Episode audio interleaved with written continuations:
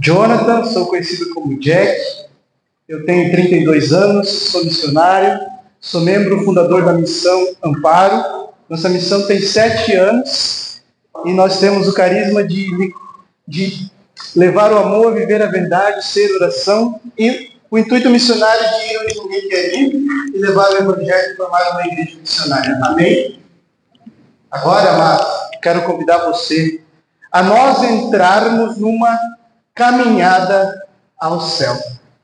Quero convidar você para que você nessa tarde, se você já começou uma caminhada, se você já vive uma experiência com Jesus, a caminhar com passos maiores. Se você ainda não vive uma experiência com Jesus, a começar a viver uma experiência com Jesus e caminhar rumo ao céu. Amém? Eu convido você a prestar atenção aqui agora. Olha aqui para mim. Uma pergunta que eu passo aqui. Quem quer ir para o céu aqui? Levanta a mão. E quem quer muito ir para o céu? Levanta as duas. Amém. E quem está fazendo de tudo para ir para lá? Levanta a mão. Aí agora a gente vai pensar um pouco, né? Será que estou fazendo de tudo? Muito bem. Convido você a prestar bem atenção em todas as coisas que eu vou falar. Por quê? Porque por, por mais que você esteja no começo, ou por mais que você já tomou uma decisão que vai levantar sempre as duas mãos com muita força, dizendo: Estou fazendo tudo o possível para ir para o céu. Tudo que eu vou falar para você essa tarde vai te ajudar na tua caminhada. Amém? Vai te ajudar na tua vida. Porque a caminhada para o céu nada mais é do que essa vida aqui na terra, né? A vida que você começou há poucos anos atrás, que você talvez ainda não tenha experiência, que você ainda talvez não entenda ainda tudo que é o propósito de Deus, mas que você já sabe que você tem um propósito. Qual que é esse propósito? Qual que é? O céu, amém. Vocês só falaram, colaram, né? Que lá atrás sopraram para vocês. Qual que é esse propósito? Aleluia. Sempre que perguntar para você, você tem uma resposta. Quantas pessoas não sabem por que, que elas existem, qual o propósito da vida delas, e elas não sabem o que estão fazendo nesse mundo. Se alguém perguntar para você, você fala: Eu estou nesse mundo porque aqui é uma caminhada para o céu. Amém? Porque um dia eu quero estar lá face a face com Jesus. E a gente tem que entender isso. Jesus mesmo disse: Eu sou o caminho para o céu. Jesus, ele é o caminho, mas ele também é o destino. Olha que doideira. Então, assim, Jesus, ele é o caminho para o céu e ele é também aquele que vai estar esperando a gente lá no final do caminho. Então, todos os passos da nossa vida precisam estar acompanhados por Jesus. Todos os momentos. Por isso, ele tem que ser o centro da nossa vida. Amém? Eu quero que você tire essa cara de velório. Quem... Muita gente com a cara de velório. Olha para a pessoa do lado aí. Não é para falar nada, não. É só, olha, tá com a cara de defunto, assim, né? Com a cara de Lázaro, três dias no túmulo. Fala para ela, ressuscita Lázaro. Fala aí. Oh, meu Deus do céu, grupo de jovens, né? Dá um sorriso aí, amém? Agora olha aqui para mim. E agora olha com essa cara um pouco mais animada, amém? Estava com uma cara muito velória assim. Então, se a gente precisa de Jesus, do caminho, e um tempo todo, não basta apenas a gente ouvir falar de Jesus. Você está entendendo? Tem um salmo que diz: Eu ouvi falar de você, mas agora eu te encontro e te vejo. Muitas vezes nós achamos que estamos numa caminhada com Jesus. E nós só ouvimos falar de Jesus, não é verdade? A gente ouve falar do catequista fala, a gente vai na missa, o padre está lá falando, e às vezes a gente não está focado no que ele está falando, e às vezes são só palavras, de vez em quando está lá, Jesus, a gente sabe que Jesus existe, a gente sabe que Jesus isso, aquilo, aquele outro. A gente ouviu falar, Jesus curou cego, Jesus curou paralítico, Jesus perdoou a mulher adúltera, Jesus ressuscitou Lázaro, Jesus andou sobre as águas, transformou água em vinho. Ah, todo mundo ouviu falar de Jesus, não é verdade? Se você for ver aí, até no meio humorístico, no meio de coisas, todo mundo sabe que Jesus andou sobre as águas, todo mundo sabe que Jesus se transformou em vinho, todo mundo sabe que Jesus ressuscitou depois de três dias. Ouviram falar de Jesus. Ouvir falar de Jesus não significa nada, porque Jesus ele é bem famoso. Muita gente ouviu falar de Jesus. E se a tua história de vida hoje, na tua caminhada, tem sido somente de ouvir falar de Jesus, eu escuto sobre Jesus, ela não começou. Amém? A tua caminhada não começou. Não basta ouvir falar de Jesus. É preciso o quê? Conhecer Jesus. Agora, o que vem? Será que eu já conheço Jesus? Eu não só ouvi falar, mas eu vivi uma experiência com Ele. Amado, toda vez que você vai olhar na Bíblia, várias pessoas ouviram falar de Jesus. E o que, elas fazem quando elas estão necessitadas? Elas foram até Jesus, né? E quando chegaram até Jesus, ao conhecer Jesus, a vida delas mudaram. Tem aquela mulher que ouviu falar de Jesus e ela tinha um fluxo de sangue de 12 anos. Ela se espremeu no meio da multidão para conhecer Jesus, para tocar em Jesus. Se você não for atrás de conhecer Jesus, de nada valeu. A tua caminhada não começou. É preciso que a gente conheça. Sabe o que é o mais legal? Deixa eu te falar, olha aqui para mim. Jesus, ele se deixa encontrar. Jesus não se esconde, amém? A gente que se esconde de Jesus. A gente que perde o foco. A gente que se distrai. A gente que deixa passar a oportunidade. Quantas e quantas pessoas passaram por Jesus quando Jesus andava na terra, mas não conheceram ele? Quantos fariseus que estavam em todas as pregações de Jesus, mas não deixavam uma palavra de Jesus tocar o seu coração, não conheciam Jesus. Eles já ouviam falar, ouviam Jesus falar, mas não queriam conhecer quem era Jesus. E quem é Jesus? Jesus é o nosso Senhor. Amém? Jesus é o nosso Salvador. E se alguém te perguntar quem é Jesus, você vai dizer: Jesus é o nosso Senhor e Jesus é o nosso Salvador. Ele é o nosso Deus. Só que quanto mais você vai conhecendo Jesus, mais você vai se apaixonando por ele. E essa resposta vai mudando.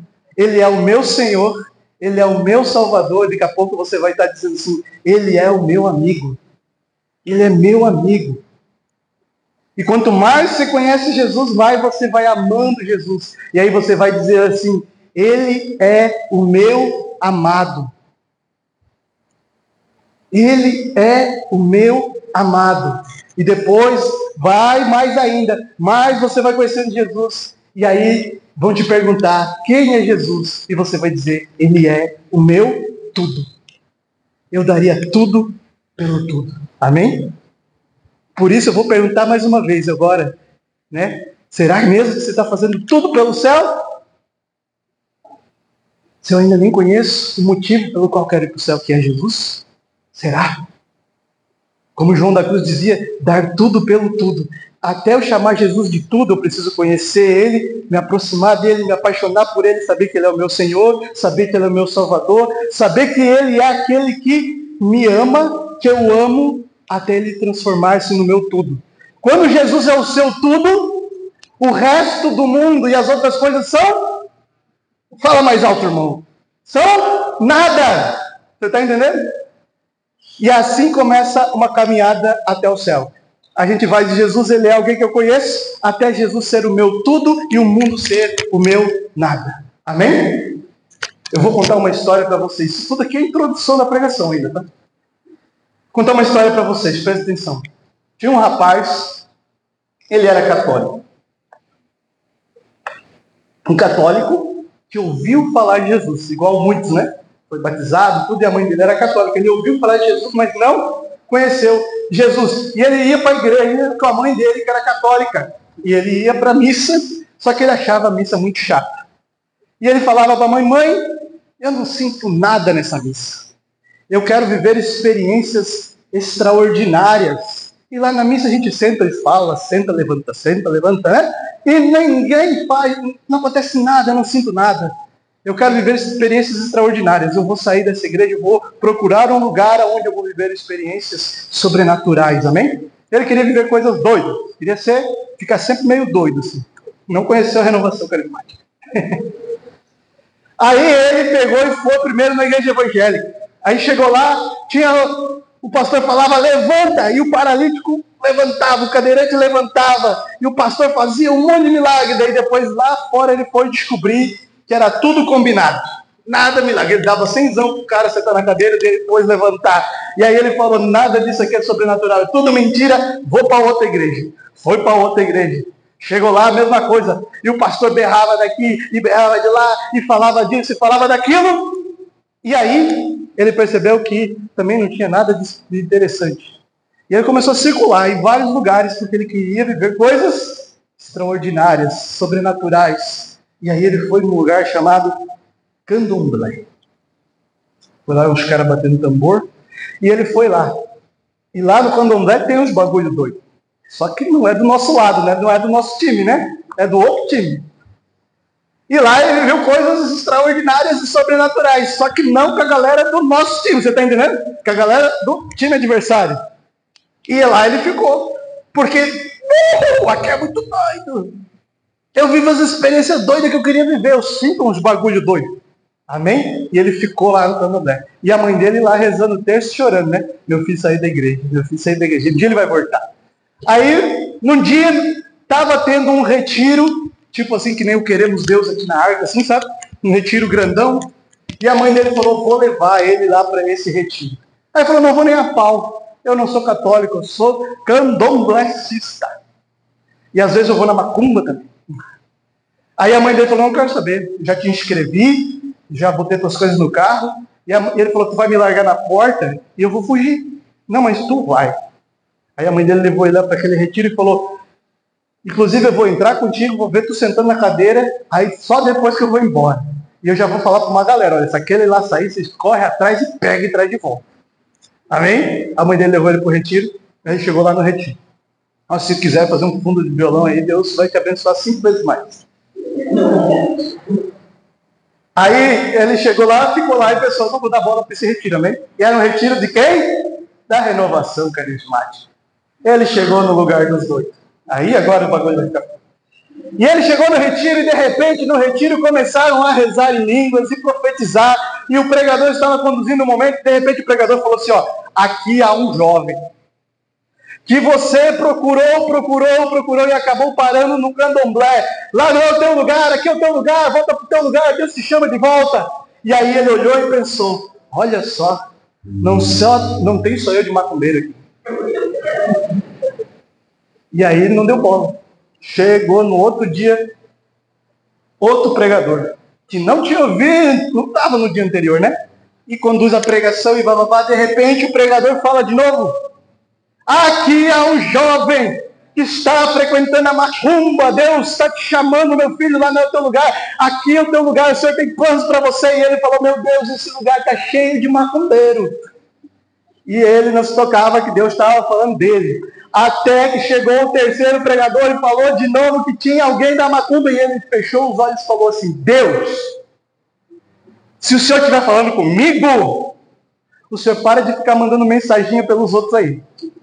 O senhor vem aqui da minha frente, olha nos meus olhos e fala comigo. Que se o senhor fizer isso, eu vou. Pois senão, não vou. E falou isso e ignorou também essa parte. Aí ele levantou e foi para o banheiro. Ele viu uma fila e pensou, deve ser a fila do banheiro. e ele entrou na fila do banheiro, mas não era a fila do banheiro, era a fila da cura e libertação. Né? Às vezes as pessoas erram de propósito, Deus faz as coisas. E ele ali na fila da cura e libertação, mas assim, né? Querendo no banheiro. Já estava sambando já. E de repente ele na fila da cura e libertação, só que a fila estava muito grande. E as pessoas, servos, eles começaram a ir na fila atender as pessoas.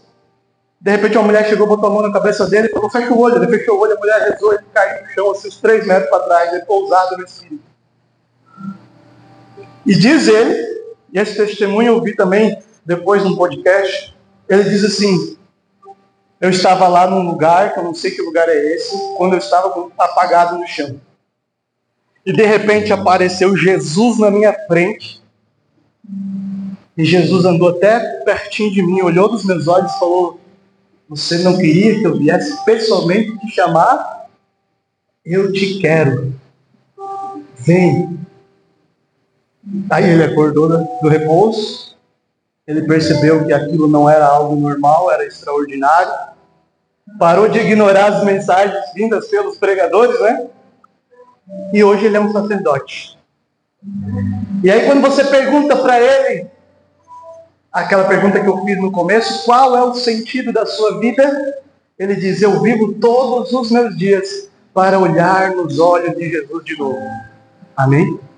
Eu vivo todos os meus dias para olhar nos olhos de Jesus. A primeira vez que eu vi esse testemunho, eu comecei a chorar, me arrepiei todo. Eu pensei, Jesus, eu quero viver todos os meus dias agora, daqui em diante, só para olhar nos teus olhos. Me ajuda a chegar no céu e olhar para ti.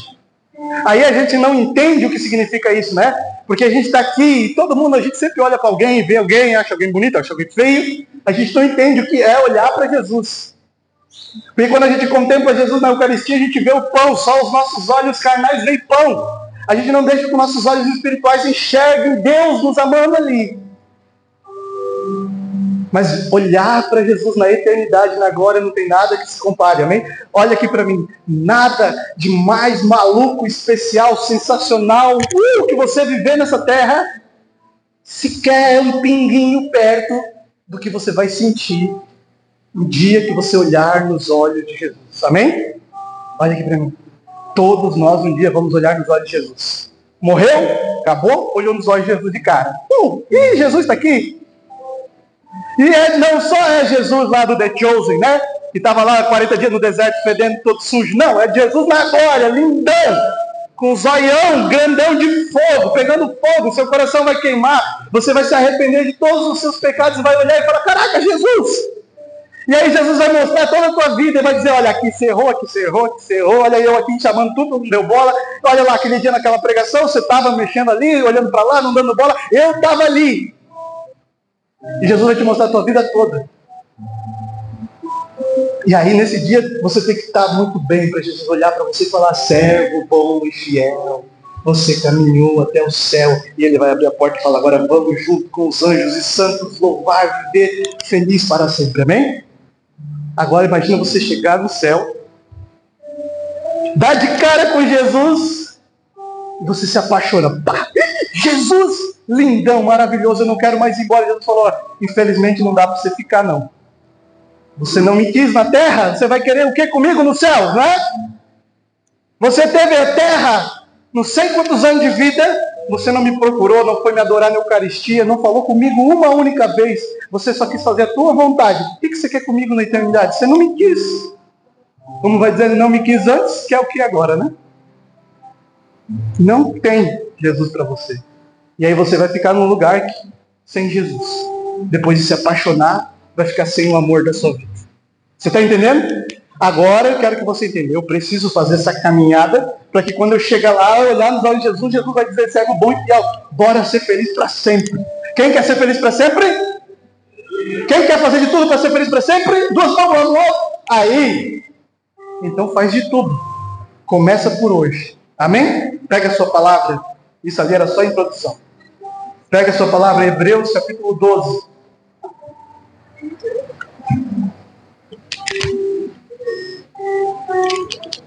Segundo o meu, meu contador aqui, 18 minutos foi só a introdução, irmão. Que hora que é para acabar, você tem que me avisar.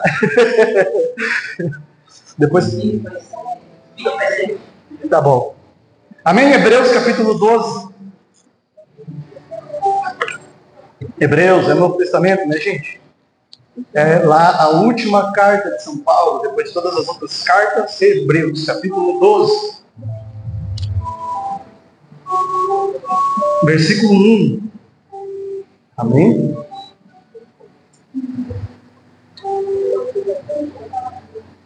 Amém? Capítulo 12, versículo 1. A palavra vai dizer assim: Desse modo, cercados como estamos de uma tal nuvem de testemunhas, desvencilhamos-nos das cadeias do pecado corramos com perseverança ao combate proposto, com um olhar fixo no autor e consumador de nossa fé, Jesus. Em vez de gozo que se lhe ofereça, ele suportou a cruz e está sentado à direita do trono de Deus. Considerai, pois, atentamente aquele que sofreu tantas contrariedades dos pecadores, e não vos deixeis abater pelo desânimo. Ainda, lá no versículo, no versículo 4 ainda não tens resistido até o sangue na luta contra o pecado. Palavra do Senhor. Palavra do Senhor. Amém. Paulo escreve, se foi Paulo, né? Há uma dúvida se foi Paulo ou não que escreveu, aos Hebreus. E ele vai falar exatamente o que eu falei aqui mais ou menos para você.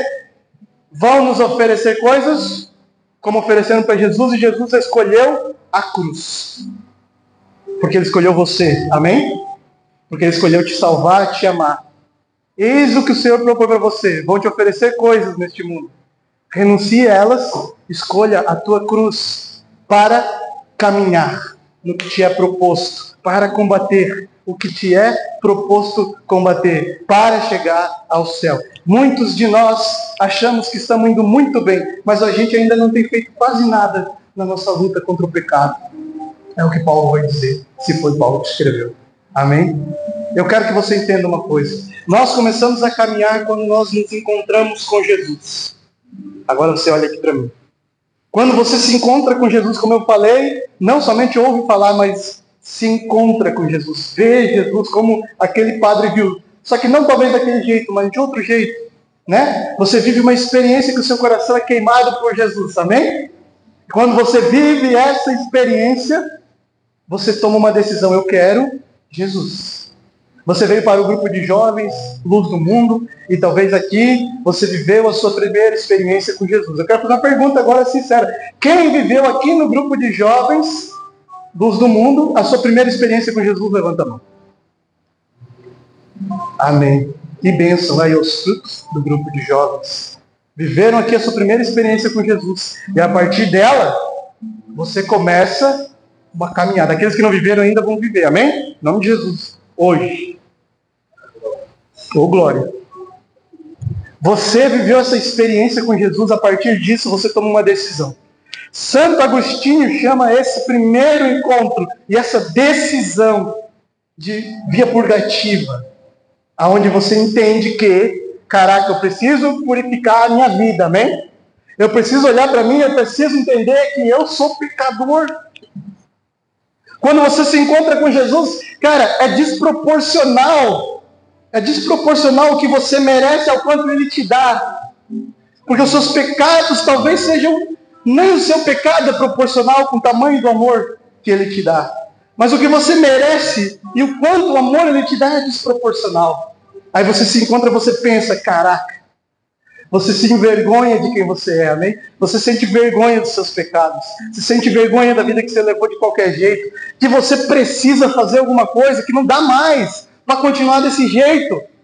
Cara, eu preciso fazer alguma coisa. Qual é a primeira coisa que você faz? Você começa a perceber o que você faz que vai contrário à palavra de Deus, aos que ensina a igreja. E você começa a tentar tirar isso da sua vida. Isso é purificação, purgar, limpar. Então você chega na sua casa, você vai ver lá as coisas que estão no seu quarto que não convém a Deus. As roupas que você usa que não convém a Deus. Você pega o seu celular, as músicas que você escuta que não convém a Deus. Eu fui assim. Eu peguei meu celular, cara, uma porcaiada de música, que só falava besteira. Delete, delete, delete. Naquela época era delete. Hoje você é Spotify, é só não dar o play, né? Mas era delete, delete, delete, delete. Deletei tudo e comecei a colocar no lugar as músicas da igreja que eu comecei a conhecer e ouvir. Porque eu queria me encher de Jesus e esvaziar-me do pecado. Amém? As roupas que, que vestia que não convinha a Deus, tchau. Nem era para doar, era para jogar fora. Porque vai doar para alguém, vai ver se alguém não convém, né? Jogar fora. As músicas deletar. As amizades, aqueles grupos no WhatsApp que só mandam pornografia, não dá para ficar, sai. Aquele grupo que só fala besteira, só fala fofoca, só fala da vida do outro, delete, bloque. Aquele amigo que só manda besteira, bloqueado. Aquele perfil que só posta porcaria e você segue, unfollow, deixar de seguir. Você está entendendo? Isso é via purgativa. Eu começo a tirar da minha vida o que não agrada a Jesus. Só que eu não posso só tirar e deixar um vazio, né? Senão vai ficar um vazio e ele vai ser preenchido com outras coisas que também não prestam. Tirei o que não agrada a Jesus, coloco no lugar o que agrada a Jesus. Tirei a amizade ruim, vou para o grupo de jovens fazer amizade com quem me santifica. Amém? Tirei as músicas ruins, coloco música boa. Tirei hábitos ruins que eu fazia. Programas que eu assistia que não convinham. Séries que eu assistia, que eu não convinho, começo a assistir coisas santas, começo a fazer a leitura da Bíblia, começo a rezar, eu começo a caminhar com Jesus, porque eu conheci Jesus. Não adianta chegar no céu, olhar para Jesus e falar, Jesus, eu fui na missa todo domingo. E Jesus vai dizer, eu não te conheço, você só falou Senhor, Senhor, Senhor, você só pedia coisa, você nunca me procurou, você nunca parou o teu dia para falar comigo, você nunca foi no Santíssimo me adorar. Eu não te conheço, você nunca falou comigo, não sei quem tu é não queira chegar no céu e ouvir isso de Jesus. Por isso, então, tem que ter um relacionamento com Ele. Como é esse relacionamento? Eu falo e eu paro para escutar na palavra. Eu paro para escutar nos acontecimentos da minha vida. Eu paro para escutar na palavra pregada e lida. Amém? É assim. Eu tenho um relacionamento, eu preciso bater papo, conversar, estar perto. Imagine aí você que namora, você passar a semana inteira sem falar com a sua namorada, com seu namorado. E aí domingo você tira uma hora para falar com ela. Aí nessa uma hora ela fala um monte, né? Porque ela vai falar. E você não fala nada, sua namorada vai ficar muito apaixonada por você, cara. Uh! Cara, dá duas semanas nem lembra que você existe, entendeu? E que relacionamento é esse que temos com Jesus que nós não falamos com Ele? Que nós não buscamos Ele? Quando você vai fazer qualquer coisa, você fala para o seu amigo, para o seu namorado. Para quem é casado, fala com a esposa, deveria, pelo menos, né? Senão as tretas pegam Tudo que você vai fazer, você fala, ah, eu vim na padaria. Aí tem uma foto tua na padaria. Ah, e qual bolinho será que eu compro? Ah, tudo, hoje em dia, tudo que as pessoas fazem, elas estão ou postam no Instagram, ou elas perguntam para o namorado, para a namorada, para um amigo, ou falam, ah, eu vou fazer isso, vou fazer. Tudo, tudo. E Jesus fica lá assim, né? Só olhando tudo que está fazendo e não perguntando nada para ele. E aí ele não responde nada para você. Aí depois você fala, Jesus me abandonou. E abandonou o quê? Tu nunca esteve com ele. Abandonou o quê? Ele estava o tempo todo ali, ó, não, não é para ir, não, vem para cá, só que tu não escutava. Não parava para perguntar. Que caminhada é essa que você faz, que você abandona o caminho? Amém? Se Jesus é o caminho, eu preciso estar no caminho, que é Jesus. E como eu sei o caminho, através da leitura da palavra, através de estar dentro da graça de Deus com os sacramentos em dia, da confissão, da Santa Missa, através da oração, através da Virgem Maria, do Santo Terço, amém? Eu vou estar em contato com Jesus, eu vou estar no caminho. Estando no caminho, caminharei. Isso é via purgativa, eu preciso limpar. Só que nesse começo de caminhada é maravilhoso. No começo, Jesus trata você que nem um recém-nascido. Amém? Você acabou de, de nascer de volta para Jesus. Você acabou de nascer quando você se converte, quando você se decide. E aí Jesus trata você que nem um recém-nascido. Quando um recém-nascido anda sozinho, não anda sozinho, né? Jesus pega no colo. Amém? Carrega no colo. Tá com fominha? Ah, Jesus traz o alimentinho para neném. Jesus cuida de você que nem o pai e a mãe cuidam de um neném, amém? Só que chega uma hora que o neném tem que aprender a engatinhar. Chega uma hora que o neném tem que aprender a andar sozinho. Aí o pai, Deus, todo bom, faz igual o seu pai, sua mãe ou alguém fez com você. Coloca os pezinhos dele nos pezinhos de Deus, segura nas mãozinhas e vamos. Né? Já viu ensinar o bebê a andar? É assim, não é? Jesus, ele te ensina a andar assim também. Vamos lá. Ih, caiu. Levanta, vamos, vou te ensinar. Assim ele trata você. E se não está tratando ainda, porque você não está andando ainda com ele. Você ainda está sendo. está ainda a parte do caminho. Quando você se encontra com ele é assim, ele cuida. Só que aí ele pede que você comece, comece a viver uma vida de coragem, autenticidade e radicalidade. Amém? Coragem, autenticidade e radicalidade. Primeira coisa, ele te dá coragem através da ação do Espírito Santo. Olha aqui para mim. Sem o Espírito Santo, nenhum de nós caminhamos. Ele nos convence do caminho. Ele ilumina Jesus que é o caminho. Ele nos mostra Jesus que é o caminho. Amém? O Espírito Santo dentro da nossa mente nos diz: é aqui o caminho, Pai. E o caminho é Jesus. E ele ensina-nos sobre Jesus. Sem o Espírito Santo eu não tenho a coragem. Para quê? Para largar coisa que não presta, para sair dos caminhos errados. Sem o Espírito Santo eu não consigo. Porque eu sou muito covarde, você também é muito covarde. Sabe o que é um jovem covarde? O jovem que se rende a que o mundo oferece para ele. E o mundo só oferece porcaria para você. O mundo só oferece coisas que podem até ser boas ao primeiro olhar, mas que sempre vai te levar para o fundo do poço. E o jovem covarde é aquele que se rende. Sabe por que, que se rende? Porque tem vergonha de dizer não. Porque se dizer não, vai ser excluído, vai ser zombado, vai ter sofrer bullying, sei lá. Mas por isso Paulo está dizendo ainda, ó, ainda não ter resistido até o sangue na luta contra o pecado. Você está preocupado demais com as coisas que passam, entendeu? Às vezes a gente é preocupado demais com a opinião dos outros. A gente é preocupado demais em agradar os outros. Ah, será que vão falar na minha escola se agora eu virar católico? De verdade, radical, se eu começar a me vestir bem, se eu começar a rezar, se eu não mais falar as besteiras que eles falam, se eu não mais querer ficar, se eu não querer mais ir festa, se eu não querer mais beber, não querer mais fumar, não fazer as coisas que eles fazem, o que, que vão falar de mim? Que se lasque o que vão falar de você. Ah, e vão chamar de beato, de crente, de achatado, que problema é deles.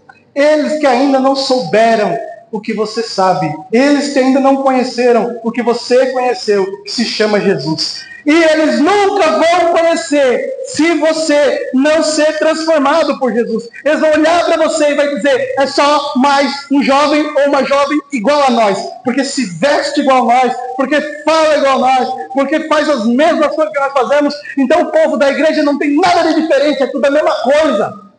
E eles vão querer saber da igreja? Não, vou continuar na vida deles, porque é igual segundo a ideia deles que eles têm de você. Mas quando eles começam a olhar para você e ver, esse jovem é diferente, ele tem coragem, ele se veste diferente, ele fala diferente, ele escuta música diferente, ele não sabe quem está no Big Brother, ele não sabe quem é que está cantando as músicas do sucesso das paradas, ele não fala mais nos palavrões, não conta mais as piadas, ele está diferente. Só que ele não é triste, que estranho, ele não é sozinho, todo dia tem foto dele com uma galera, e tudo feliz e pulando, e uh, aqui, fazendo assim, né? Luz do mundo, e não sei o que. O que, que tem esse jovem de diferente? Ele conheceu Jesus, amém? E você precisa então ser um jovem diferente, porque senão esse jovem lá fora não vai estar nem aí para Jesus e você não vai também estar nem aí para Jesus. Então é preciso essa radicalidade e autenticidade. Não ser uma fotocópia do mundo. Ser igual ao mundo. Vestir-se, portar-se, falar igual ao mundo. Estamos no mundo, amém? Como diz. Mas não somos do mundo. E ser de fato, então, luz do mundo. Não ser só um nome bonito, mas ser quem somos chamados a ser. Vós sois o sal da terra. Vós sois. Tem três pessoas no grupo. Vós sois o sal da terra. Vós sois. Então seja. Amém? Seja. Luz do mundo não significa vir para o grupo que se chama Luz do Mundo. Ser luz do mundo é ser diferente e iluminar o mundo. O que você tem diferente de um jovem do mundo? Pergunte-se. Qual a sua diferença? A gente tem as mesmas doenças, a gente tem a depressão que eles têm, a gente tem a ansiedade que eles têm, a gente tem os TikTok que eles têm, a gente segue os famosos que eles seguem, a gente está tudo igual. Que diferença a gente está fazendo? A gente tem que ser diferente. A gente pode até ter as mesmas doenças que eles têm, mas a gente tem que passar por elas diferentes, sabe? Porque talvez eles não tenham esperança, mas nós temos, sabe? Porque conhecemos Jesus. Você conheceu Jesus. Se você tem ansiedade, depressão, não tem problema. Se você tem é igual o mundo tem. Só que o mundo olha para elas e vê o fim do mundo. Você olha para elas e vê, é mais uma tempestade na minha vida, porque o meu caminho não para na depressão o meu caminho não para na ansiedade. O meu caminho é até o céu. Amém? Você vai superá-la, vai enfrentá-la com um olhar diferente, de esperança. Porque é assim que nós somos chamados a ser. Amém? Sermos cheios de esperança. Eles vão olhar e falar: esse jovem é diferente. Ele tem problema. Tem problema em casa, tem problema na escola, tem problema na vida, igual todo mundo tem problema. Só que ele não enfrenta o problema igual nós. Por que, que ele não enfrenta igual nós? Porque ele conheceu Jesus. Aí ele olha para o tamanho do problema, amém? E lembra do tamanho de Jesus e esquece. Amém? Você tem que viver assim. Por isso, a gente vive, você precisa começar a viver isso que Santo Agostinho chama de via purgativa. Purificar-se, lavar-se, deixar-se ser um homem novo. A segunda via que Santo Agostinho fala para nós, que depois que nós começamos a de fato estarmos imergidos na igreja, você está entendendo? Quando nós nos imergimos na igreja, que nem eu lá no meu guarda-roupa, você não vai ver uma camisa, cara, que não seja de retiro e grupo de jovens. Aí um dia eu queria ir num lugar e eu pensei, cara, eu só tenho camisa de retiro, grupo de jovens, de comunidade. Eu não tenho uma camisa que não esteja escrito alguma coisa de Jesus. Aí eu fui lá comprar uma camisa e eu pensei, não, vou comprar a camisa do Juste lá que está escrito a frase de Santa Teresinha. Antes dessa camisa, eu comprei mais uma. Eu não estou nem aí, tá vendo? Você está tão imergido em Jesus que tudo é Jesus. Né? Só que aí começa a ter também problemas que às vezes a gente fica um pouco orgulhoso, acha que já é santo. Não, calma aí. Pezinhos no chão, né? Nessa hora a gente tem que ter o bom senso espiritual. Nem tudo é pecado, mas também nem tudo me convém eu preciso saber caminhar com bom senso. Saber caminhar com humildade. Tem pessoas que estão aqui que têm anos de caminhada. Pezinho no chão. O caminho se faz andando. Não sai voando, né? Se está voando já, tá, já é místico, já é santo, já, né? Calma aí. Pé no chão. Amém? Passo a passo.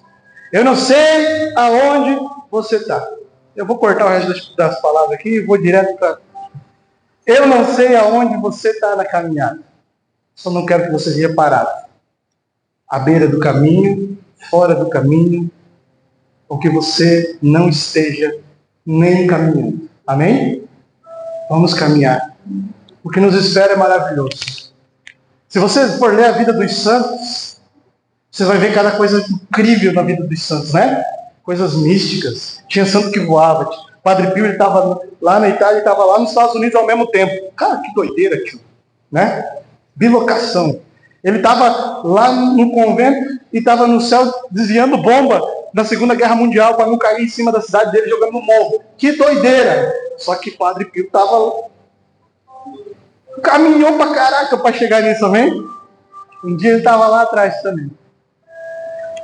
Grandes coisas nos esperam. Sabe? Só que se a gente não caminhar até elas, elas vão ficar esperando. Olha aqui para mim. Jovem, quantos anos você tem? Fala a voz alta aí. Dois? Quem falou dois? ah, tá. Quantos anos? Fala alto. Eu ouvi 16, 17. Cara, deixa eu falar um negócio para você. Só está começando as coisas que Deus quer fazer na tua vida, amém? Só está começando. Olha para a pessoa do teu lado aí, ó.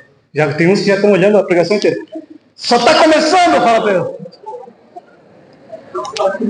Tem cada coisa especial esperada, esperando por você. Era só para dizer uma coisa. Pode voltar aqui agora. Tem tanta coisa que está esperando por você. Imagina Deus lá, ó, cheio de coisas para entregar para você. Só que tudo no seu tempo.